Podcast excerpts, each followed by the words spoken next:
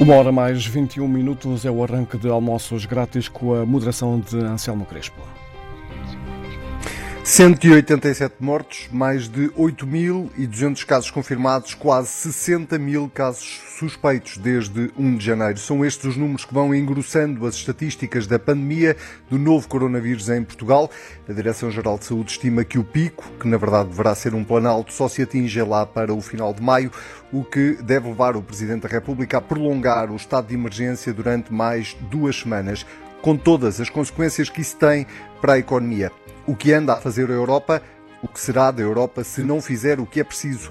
David Justino, Carlos César, sejam muito bem-vindos a mais um almoço grátis. O Carlos César, vou começar por si esta semana. Esteve uh, ontem, precisamente, na reunião técnica, onde esteve também o Presidente da República, o Governo e os vários partidos políticos. Uh, a pergunta é se saiu de lá mais otimista uh, ou ainda muito realista em relação um, à imprevisibilidade desta pandemia. Olá, boa tarde. Eu penso que aquilo que ontem foi disponibilizado a todos quantos participaram nessa reunião re representa um pouco também as dúvidas que no mundo científico e das instituições que tratam este evento sanitário que é completamente novo, as dúvidas que esses setores ainda têm. De qualquer modo, o que me pareceu de, resultante desse encontro foi, por um lado, a necessidade de prosseguirmos com um conjunto de medidas restritivas e de contenção e com uma vigilância ativa que nos permita conter uma progressão galopante desta pandemia no nosso país e dessa forma compatibilizar o número de infectados e de doentes com as nossas capacidades do nosso sistema de saúde e do Serviço Nacional de Saúde em particular, e por outro lado, com a necessidade de, a esse respeito, que me parece evidenciada, de prosseguir no estado de emergência que, entretanto, há 15 dias atrás foi decretado. Esse estado de emergência, como se sabe, na altura suportou-se do ponto de vista dos pressupostos legais que já eram observáveis, eh, deu também mais conforto a medidas que o Governo já tinha tomado e que pretendia tomar. Foi, aliás, um decreto-lei trabalhado entre a Presidência da República e o Gabinete do Primeiro-Ministro uh, e tudo indica, e resulta, aliás, quase de uma observação do senso comum, não era necessário também uma grande ponderação científica sobre o tema, que deve ser prolongado. Penso que o próximo decreto-lei devia incluir, com o mínimo de detalhe, tal como aconteceu com o primeiro, uh, as novas medidas que poderão uh, ou deverão ser adotadas e as que se manterão como possibilidades, tal como a legislação hoje dispõe. Eu lembro que Mas a legislação que declara o estado de emergência. Eu penso que podem ser acrescentadas mais medidas e que isso estará a ser trabalhado entre eh, o Governo da República, ou que já o foi até, entre o Governo da República e a Presidência da República. Porque eh, eh, a questão é esta, se voltássemos agora, ou certamente nestas próximas semanas, a uma vida normal, ou se abrandássemos nas restrições, está tudo convencido, e, e nós podemos pensar também assim, que o número de casos voltaria a crescer perigosa e exponencialmente. Quando a questão do abrandamento de medidas se colocar, pois é necessário estudar com muito rigor as formas de sair deste ambiente restritivo, sem que daí resulte um crescimento exponencial uh, da pandemia no nosso país. E, portanto, esse esforço é muito importante. Eu creio que uh, há algo que que nós podemos ter no nosso país, que é, por um lado, eh, a certeza de que a generalidade dos portugueses, ou a maioria dos portugueses, confia nas suas instituições, confia nas informações e nas mensagens uh, que têm uh, sido transmitidas. Aliás, há um estudo uh, recente que saiu em que mais de 80% dos portugueses considera que Portugal está melhor ou até ou igualmente preparado quando comparado com outros países que se confrontam com esta pandemia, incluindo, já não é só o caso de Itália ou de Espanha, onde esse fenómeno disparou, mas, por exemplo, no Reino Unido e em outros países. Isso significa que os portugueses têm confiança nas decisões que têm vindo a ser tomadas e na forma como as autoridades as têm uh, conduzido. E, sobretudo, eu creio que é muito importante que se tenha consciência disto. Há uma grande preocupação dos portugueses, que aliás também saiu um estudo, creio que da Marca Teste sobre isso, em que os portugueses têm como primeira preocupação uh, serem ou não infectados. E só muito depois é que surgem uh, preocupações em aspectos que dizem respeito, como por exemplo, ao próprio emprego ou uh, à situação económica. Eu creio também que é absolutamente indispensável que nós façamos uma declaração de confiança às nossas instituições que têm o dever de reporte da situação que vamos vivendo diariamente. Desde logo, os números que são colocados cá fora devem ser uh, apresentados, talvez não sejam com essa clareza, como números provisórios, por razões que ainda hoje e há bocado uh, nós uh, podemos ouvir. há que ter a certeza, e isso tenho eu a certeza, e temos quase todos nós, que ninguém está a sonegar a verdade, mas claro, podem ocorrer e sempre ocorrerão erros ou omissões e, sobretudo, demoras em dados quantitativos, uh, atualizados e instantâneos, que vão sendo recuperados em alguns casos com delay difícil de uh, evitar.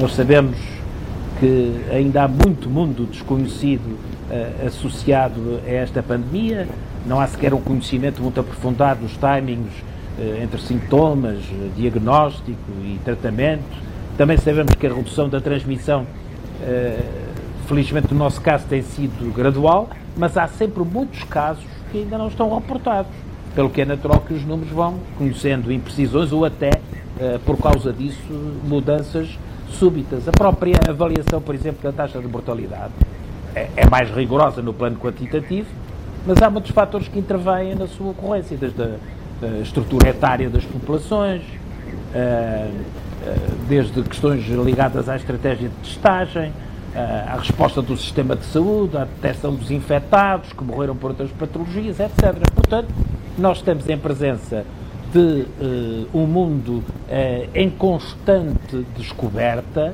uh, difícil de ser recenseado de forma instantânea e rigorosa, mas temos sobretudo que nos concentrarmos num sistema de vigilância muito apurado para detectar, uh, isolar uh, e testar uh, contactos. Eu vejo sempre, por exemplo, agora discute-se muito esta questão do pico, não é? As previsões de pico de, de, da pandemia em Portugal vão, vão variando. embora muitos, muitas pessoas, inclusive algumas pessoas ligadas aos meios científicos, falam de que não há uma absoluta certeza quantitativa do pico, mas que isto também não é uma indagação absolutamente relevante. O que nós precisamos é de uma aproximação uh, aos valores uh, máximos da infecção e dos doentes, para que sejamos capazes de dar uma resposta do ponto de vista uh, do sistema de saúde, controlando uma coisa e outra. E o pico depende da evolução do número de infectados, ou seja, do sucesso ou não das medidas de contenção e dos modelos matemáticos uh, que são uh, considerados. Uh, e, portanto, há aqui, nestes processos, evidentemente, avaliações que nos permitem, numas circunstâncias, antecipar, por exemplo, o momento que julgamos que esse pico está a ocorrer ou já tem ocorrido, e isso é natural e vamos ter que conviver com isso ao longo do diagnóstico do estado dessa infecção em Portugal. Dizia eu, e Graça Freitas já, já disse também, ou já explicou também, que o mais provável em Portugal é que uh, esse pico, na verdade, se traduza numa espécie de planalto David Justino. Uh, eu começava por si uh, precisamente pelos números que vão sendo conhecidos diariamente e por esta constatação que o Carlos César fazia de que é normal que estes números tenham sempre algum delay, porque há muito, múltiplos fatores a ter em conta, mas pergunto-lhe também se, quando olha para eles e quando vai ouvindo as declarações das autoridades de saúde, tem, começa a ter alguma tranquilidade em relação à evolução da pandemia em Portugal ou nem por isso? Nem por isso, Anselmo. Uh, eu, eu, explico porque é que nem por isso. Uh, uma coisa é nós, como cientistas, podermos uh, ajustar modelos, construir modelos e, eventualmente, projetar resultados. Outra coisa é aquilo que se transmite para a opinião pública. Eu devo confessar que tenho aqui uma, enfim, uma aceitação uh, e até aplauso pelo facto da Direção-Geral de Saúde ter alargado os critérios na realização dos testes. Era uma coisa que já, já vinha a ser reivindicada há algum tempo e penso que agora está concretizado, nomeadamente nos setores, ou em especial nos grupos que são mais vulneráveis precisamente a um contágio e a situações eh, de morte ou pelo menos de complicações eh, de saúde. E isso acho que foi bom, foi bom, portanto é, é uma mudança significativa realizada nos últimos dias relativamente à política e aos critérios dos testes. Uh, há uma coisa que eu acho que é mal, que é da parte do discurso político e do discurso da Direção-Geral, andarmos aqui a falar de picos com previsões que não têm sustentação absolutamente nenhuma. Quer dizer, não há nenhum modelo matemático ou estatístico que me permita dizer quando é que se vai verificar a inversão da tendência. E, portanto, nós podemos construir os modelos e, acima de tudo, acompanhar dia a dia até que ponto é que os dados que vão sendo libertados encaixam ou não encaixam no modelo. Estar desde já a apontar que o pico, isto deve ser uma influência do Carlos César, porque deve ser alguma coisa vinda do Feial, não é? Portanto, é um pico. Uh, neste caso, o que é que vai. Quer dizer, não vale a pena estarmos se é em maio, se é em abril, se é, quer dizer, isto apenas gera confusão, porque não é possível de ser explicado como é que estes modelos são construídos, digamos, à opinião pública, que não domina estes conceitos. Portanto, eu acho que há alguma contenção relativamente a essas previsões. Uh, nós nunca estamos satisfeitos com o presente andamos sempre a especular sobre o que é que vai ser o futuro. Eu acho que isso é normal no que diz respeito a, aos exercícios de cenarização política, etc. Relativamente a um caso tão delicado como é este, eu acho que devíamos ter aqui alguma contenção e esquecermos o problema das previsões, se os picos vão ser em maio, em junho, etc. Aquilo que eu posso dizer na, no acompanhamento que tenho feito relativamente ao, ao, às estatísticas é que estes dois últimos dias estão em linha ou ligeiramente em linha com o modelo que eu próprio construí. E, portanto, nesse aspecto não surpreende. O que quer dizer também que não há qualquer sinal de abrandamento ou de inversão, ou seja, quando se passa da fase de ascensão para a fase de planalto ou para a fase de pico. Portanto, é cedo. Uh, os dados que existem uh, não nos permitem dizer isso. Por exemplo, os dados de hoje são dados que, em relação ao modelo que eu tinha construído, já estão acima, uh, ligeiramente acima uh, daquilo que, estava, que era previsível. Portanto, algum cuidado aqui penso que é bom. Penso que também há que registar o facto de o número de pessoas que estão a aguardar os resultados dos testes ainda elevado, mas diminuiu relativamente ao final da semana passada. Ou melhor, relativamente ao fim de semana. Uh, e, portanto, São isso, quase 5 uh, mil pessoas. Exatamente. Ou seja, estamos a falar de 4.957. E, portanto, nesse aspecto, também é bom, porque quer dizer que uh, a capacidade de resposta eh, não estou aqui a falar no tempo, nós não sabemos qual é o tempo de resposta, mas a capacidade de resposta pode eventualmente ter sido aumentada, não é? Porque nós, no fundo, temos mais casos sinalizados e o número daqueles que aguardam pelos resultados uh, quebrou relativamente há 3, 4 dias atrás. Isso também penso que é positivo. E, portanto, nesse aspecto, A única coisa, o apelo que eu faço, é precisamente que, no fundo, tenhamos consciência eh, não, não, não, não, não temos que criar muita ansiedade, embora há coisas que nós já sabemos. Por exemplo, eu hoje de manhã estive a trabalhar com os meus colegas do meu departamento, eh, nós já damos o terceiro período praticamente como perdido. Porque mesmo que a situação eh, possa inverter, quer dizer, este terceiro período está perdido e já estamos a, a trabalhar precisamente para saber se vamos fazer exames, se não vamos fazer exames. Portanto, este tipo de coisas acho que é perfeitamente possível e, eh, digamos que, avisado, não é?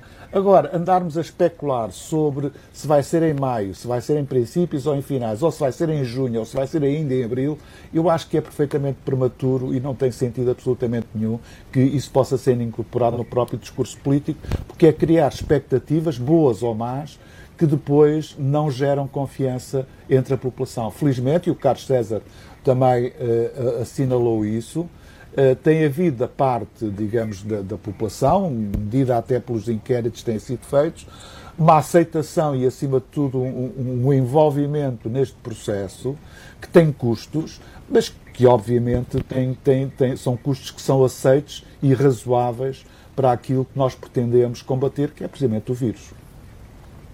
E parece-lhe necessário, como dizia o Carlos César, que este, este prolongamento do estado de emergência reforce ou endureça um pouco as medidas de contenção que já estão, eh, já estão implementadas neste momento? Sim, eh, há duas. Há, eu, eu, julgo que face, digamos que a evolução, a evolução da epidemia tem todo o sentido uh, o prolongamento do estado de emergência. Uh, é claro que estes primeiros 15 dias do estado de emergência, uh, também uh, as instituições e os, os, os, dirigentes aprenderam um bocadinho com o que se passou, não é? E, portanto, fazer pequenos ajustamentos, digamos que relativamente àquilo que é a aplicação dos princípios do estado de emergência, parece-me bem. Não creio que haja que fazer grandes alterações, não é? mas são pequenos ajustamentos que decorrem da experiência observada nos últimos dias e que, eventualmente, têm atenção uh, aquilo que são os potenciais ou hipotéticos impactos que a declaração de estado de emergência teve na, na evolução da epidemia. E, portanto, nesse sentido, nada a opor, na minha opinião pessoal, uh, esses pequenos ajustamentos eh, nós já tínhamos, nós quando eu digo nós, dentro do PSD, já tínhamos identificado algumas situações em que uh, as coisas não estavam a correr tão bem quanto isso. Agora, não podemos é voltar, uh, digamos que, uh, desleixar quer o controle das fronteiras aéreas, que mantém-se fundamental, quer relativamente a alguma responsabilidade de pequenos grupos ou do número reduzido de pessoas, que, no fundo, entenda isto como uma, uma, coisa que vai passar e, portanto, não há que fazer nada e não há nada para contribuir. Portanto, eu acho que a ação pedagógica de, até das forças de segurança é importante. Já foram feitas algumas detenções, nomeadamente por desobediência, e eu acho que, pelo menos a este nível, as coisas têm que ser mantidas. É, uma das emergências que se criou dentro deste estado de emergência é, é precisamente eh, a frente económica. Eh, houve uma travagem abrupta eh, das empresas, dos trabalhadores, não só em Portugal, mas um pouco por toda a Europa.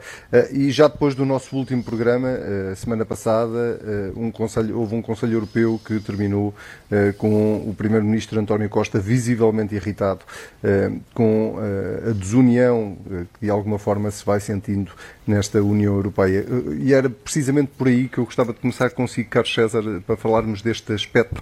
Um, o que é que a Europa está a fazer, ou que é que, eh, do que é que a Europa está à espera para uh, começar a trabalhar e a colocar no terreno e a discutir, sobretudo, o pós-pandemia, o pós-lado da saúde e, e recuperar as economias? Eh, eu já dou a minha opinião sobre isso, mas permita-me só que, se, volte a salientar o seguinte. Nós temos que ter, no nosso país, um grande respeito eh, por todos quantos estão nestas eh, primeiras linhas de decisão e de comunicação. São missões de terrível exigência e tensão.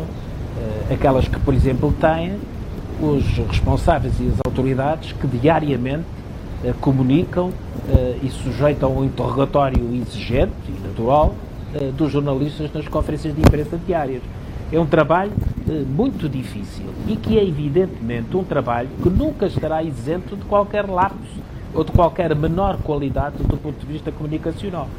E, portanto, eu acho que, começando pelos mais altos responsáveis, nós temos que conter a impaciência e compreender eh, que, em termos gerais, a nossa contenção uh, vai ser muito útil para que tudo isto seja assimilado pacífica e racionalmente uh, pelos portugueses. Eu acho, já o disse e volto a dizer, acho que as autoridades têm estado muito bem, o Primeiro-Ministro muito bem, o Presidente da República tem colaborado e feito sempre intervenções públicas transmitindo confiança, mas é evidente que há muitas coisas para fazer. O Serviço Nacional de Saúde e a coordenação interdepartamental podem certamente melhorar. Eu vejo que uma das falhas, por exemplo, neste combate, é o planeamento e a coordenação regional, sentindo-se muito a inexistência, no caso do território continental, dos governadores civis. Eu acho que era importante o Governo estudar a hipótese de se subdividir em unidades de coordenação regional, suprindo a lacuna dessa instância uh, operacional e institucional, e, portanto, alguns membros do governo que estão agora mais libertos das suas funções poderem ter funções de coordenação repartidas uh, pelo território. Acho que temos que melhorar coisas que estamos a levar algum tempo a definir, quer seja no caso das prisões, quer seja no caso das instituições de acolhimento que se tornam mais vulneráveis mas temos que ter, evidentemente, eh, a consciência de que eh, no futuro e no presente teremos Uh, grandes decisões a tomar. Eu só queria salientar, antes de lhe responder à questão europeia, uma resposta da Ministra da Saúde que me pareceu de grande valor do ponto de vista político uh, e, e, também do ponto de vista do seu humanismo. Uh, e que tem a ver um pouco com isto. A nossa atitude neste combate não pode nunca deixar eh, de ser, seja em que sector, eh, de estarmos a favor eh, e darmos prioridade aos que são atingidos e são mais frágeis nos planos pessoal, social, económico ou de forma mais marcante ou local. No plano dos cuidados de saúde, a Ministra da Saúde foi muito feliz afirmando uh, a prioridade da proteção aos mais frágeis e rejeitando qualquer forma de estigmatização na qualidade e prioridade dos cuidados uh, aos doentes infectados, reafirmando a confiança no juízo técnico e ético dos profissionais de saúde. Uh, e, portanto, ao contrário de algumas decisões ou de algumas reflexões que já se fazem em alguns países uh, sobre deixar morrer ou abandonar quem tem menos probabilidades de sobreviver, eu acho muito importante esse posicionamento ético do Governo e, em especial, da Ministra da Saúde, e acho que era também muito importante que sobre isso os partidos e outras instituições se fossem uh, pronunciando. Bem, em relação à questão que me coloca da uh, europeia, exatamente. Bom, eu uh, volto a dizer, e, e, o Primeiro-Ministro foi muito corajoso sobre isso, que não é aceitável o que disse o Ministro das Finanças holandês. De resto, tanto não é aceitável que já hoje na sociedade política holandesa há um enorme debate e um coro enorme de críticas contra o governo, contra o primeiro-ministro holandês e contra o ministro das Finanças uh, holandês. Há um erro de base, não se trata de compensar uh, os erros de alguns, da Espanha ou da Itália, mas sim o de compensar uh, os efeitos de uma crise que a todos atinge, independentemente do histórico, político e governativo de cada país. Eu, aliás, estava a adivinhar que havia de aparecer um ministro uh, qualquer das Finanças, uh, já estava a adivinhar isso no último programa que nós tivemos, quando uh, disse que nunca como agora os nacionalistas parecem tão estúpidos e nunca como agora organizações supranacionais eficazes estariam tão necessárias. E o que acontece, e se evidenciou, é que o governo holandês, infelizmente, deu o exemplo dessa estupidez e a União Europeia ainda não deu exemplos de uh, eficácia. Bom, nós temos uh, que, uh, evidentemente, trabalhar este tema da Europa uh, noutro plano do que aquele que está a ser feito. Os países europeus estão muito marcados pela crise de 2008 e, e dos anos seguintes.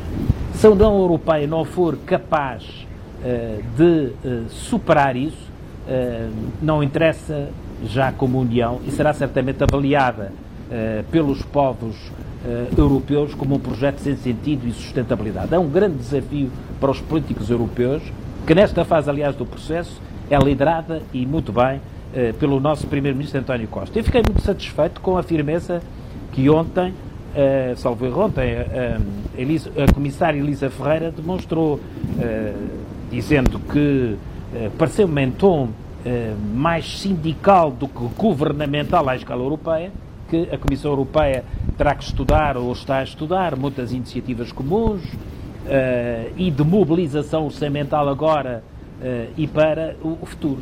Nós veremos. Agora, o que é certo é que a contagem decrescente para a desagregação ou para a afirmação da União Europeia uh, já começou. Nós vamos necessitar de fundos como nunca aconteceu para o combate aos efeitos pandémicos atuais e futuros todos, e não apenas Portugal, a Espanha uh, ou Itália, e não podemos esperar muito tempo, nem sujeitar, uh, digamos, este processo a reformas e condicionantes que nos acompanharam a última crise financeira, em que as razões uh, da origem dessa crise foram diferentes. Os meus piores receios, que fui estimando também no nosso último programa, também não ficaram afastados com último, o último Conselho Europeu eh, na medida em que o nosso próprio Primeiro-Ministro o salientou, foi o acordo possível, mas manifestamente insuficiente. Creio que foi assim uh, que ele uh, o disse. Uh, e, portanto, para já foram tomadas algumas e, e deliberações, algumas Merkel, importantes. Acha que Angela Merkel, deixe-me perguntar-lhe isto, acha que Angela Merkel vai ter a coragem que, que, para, para de alguma forma tomar a decisão sobre a mutualização da dívida, arrastando, como dizia o Primeiro-Ministro, uh, os outros três países que estão neste momento com sérias reservas? Pois, eu acho que ela é a esperança uh, de uh, dissuadir esses países da sua resistência à União Europeia, porque o que se trata da Holanda, da Áustria, da Finlândia, é, é justamente essa resistência e essa falta de eh, flexibilidade. E eu creio que é verdade que foram tomadas algumas medidas positivas, não é? Os déficits foram libertados dos, dos 3%, o Banco Central Europeu teve uma boa medida, são 750 mil milhões para a compra de dívida dos Estados-membros no mercado secundário, o que fez desde logo baixar as taxas de juros. Uh, mas mais do que isso, nós temos que esperar essa flexibilidade. Eh, também foram tomadas na, no Conselho Europeu duas decisões, que são evidentemente uh, prometedoras, uh, para, para, o Eurogrupo, no prazo de duas semanas, apresentar ao Conselho Europeu as condições de mobilização de uma linha do, do Instrumento de Estabilidade Europeia, que foi, digamos, estimada em 140 mil milhões de euros, e este mandato que foi dado aos presidentes da Comissão Europeia e do, do Conselho Europeu para preparar um programa de recuperação uh, da economia europeia para o período pós-crise. Mas a verdade é que a questão que está em cima da mesa do Corona Ponte, uh, que não estão aceitos e que é um instrumento essencial uh, para, para os portugueses que acompanham menos estas matérias, no fundo, é a possibilidade de se pedir emprestado em conjunto, por, por isso ser mais barato e depois emitir dívida e dar ou emprestar aos Estados e às empresas. Se houver outros instrumentos, todavia, que permitam a mesma corresponsabilização europeia, tudo bem. Agora, uma coisa é certa: são necessários fundos e uma estratégia conjunta. Se só tivermos fundos ou só tivermos estratégias, não vamos ter sucesso nem tão cedo. Deixa-me ouvir o David Justino também sobre, sobre esta questão uh, da, da emergência económica que não se coloca apenas a Portugal, coloca-se, eu diria, a todo o mundo. Um, a resposta europeia, David, uh, é um filme já visto, é um filme repetido? Oh, oh Anselmo, deixa-me só dizer uma coisa antes. Eu, à semelhança do, do programa da semana passada, o Carlos César continua a ver o copo completamente cheio no que diz respeito à ação do Governo e do Partido Socialista e, portanto, uh, e eu devo dizer que, uh, que não se aproveite uh, do facto que neste momento não há oposição. mas o facto de não haver oposição não quer dizer que não haja escrutínio da ação do Governo. E, por outro lado, também deve ser esse, esse escrutínio deve ser orientado para contributos para a dita colaboração que tem que haver entre quem está no governo e quem está na oposição. E digamos que esta, este esquecimento da, da, da, da, atitude responsável da oposição por parte do Carlos César parece-me, eh, digamos, muito injusto e, portanto, queria deixar este reparo. Relativamente ao, ao problema da, da Europa, eu secundo de alguma forma, eh, digamos, que, eu diria quase que o desabafo do Sr. Primeiro-Ministro relativamente ao Ministro das Finanças holandês. Só que o Ministro das Finanças holandês disse aquilo que outros três gostariam de dizer e não tiveram coragem de o dizer. E, portanto, refugiaram-se eh, na forma eh, pouco cordata e, acima de tudo, pouco civilizada que o ministro utilizou. Agora, há uma coisa que eu gostaria de chamar a atenção. Nós temos uh, dois, duas instituições que são fundamentais nisto. Em primeiro lugar, é, é, o, é o BCE, o Banco Central Europeu, que pode, de alguma forma, ter uma, digamos que, uma maior atenção relativamente ao problema da gestão das dívidas soberanas. E, em segundo lugar, o chamado Mecanismo Europeu de Estabilidade, que, eh, obviamente, também tem eh, instrumentos à sua disposição e eu julgo que, eventualmente, não será necessário uh, construir mais instrumentos. Uma coisa é certa, e isto foi dito durante esta semana pelo Presidente do Mecanismo Europeu de Estabilidade, não se pode lançar ou os coronabonds ou os eurobonds. Eu devo dizer que a proposta dos eurobonds estava no programa eleitoral do PSD e, portanto, somos defensores disso. Agora, é necessário ver que o tempo que demora a preparar uma emissão uh, para qualquer destes tipos de recurso em termos de dívida é relativamente longo, ou seja, nunca menos de ano e meio, dois anos, ele falava quase em três anos. E, portanto, entretanto, o que é que se faz? E o que se faz é, é precisamente agilizar, nomeadamente, quer uma ação concertada entre o Banco Central Europeu e o mecanismo de, europeu de estabilidade. E aí há maneira de o fazer. Eh, digamos que isso tem sido estudado, há soluções que eventualmente poderão constituir a resposta política que supere, digamos que, estas resistências por parte da Holanda, da Alemanha, da Finlândia e penso que da Áustria. São os quatro países identificados. Agora, eu julgo que esta decisão é indispensável e é fundamental, porque não há eh, vantagem em poder gerir o déficit por parte de cada um país, ou seja, libertar-nos das limitações do Tratado Europeu, se por acaso estes países não têm margem para aumentar a sua dívida. E este é que é o problema fundamental. Ou nós conseguimos aliviar a dívida dos países, como o caso de Portugal ou o caso da Itália, a Itália ainda é pior que nós, ou se não conseguirmos isso, nós avançamos a passos largos para mais uma crise das dívidas soberanas. E é isto é que não pode acontecer. E a irresponsabilidade, uh, neste caso, ou falta de visão, ou se quiserem, egoísmo por parte destes países, tem que ser confrontado precisamente com esta situação e com este cenário. Porque este cenário, a verificar-se, vai atingir todos. Não é só os detentores da dívida ou os, aqueles que têm a, a dívida inconvertível. Portanto, é precisamente todos os países da União Europeia vão, vão uh, ser prejudicados por isso. Por outro lado, eu penso que este é o maior desafio que se coloca à União Europeia neste momento. Por uma razão simples. Porque nós eh, começamos a ver os Estados Unidos a tomarem medidas cada vez mais restritivas de maior fechamento na sua própria economia. Vemos que a China, superada que está parcialmente a crise, eh, digamos que sanitária, está, eh, digamos que através das rotas da seda, etc., está a avançar claramente com uma capacidade competitiva e de conquista de posições estratégicas em termos comerciais como nunca se viu. Depois eh, vemos a Federação Russa num, num contexto de saber como é que vai atuar, aproveitando qualquer fragilidade. E depois o que é que vemos na Europa?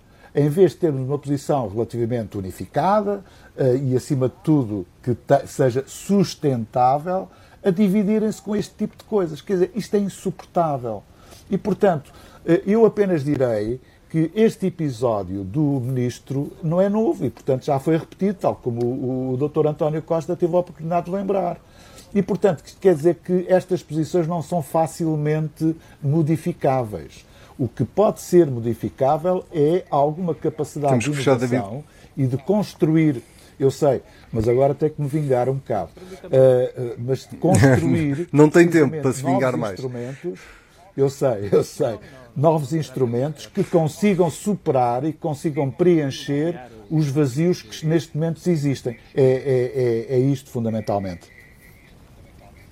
Muito bem, Carlos César, David Justino, nós voltamos a falar na próxima semana, cada um em sua casa, a respeitar o isolamento social, mas sem nunca deixarmos de trazer todas as semanas estes almoços grátis. Pedimos desculpa se a qualidade com que nos escutou não foi tão boa como está habituado, mas temos a certeza que compreende que em tempos excepcionais exigem-se medidas, também elas excepcionais. Fique em casa, nós regressamos na próxima semana.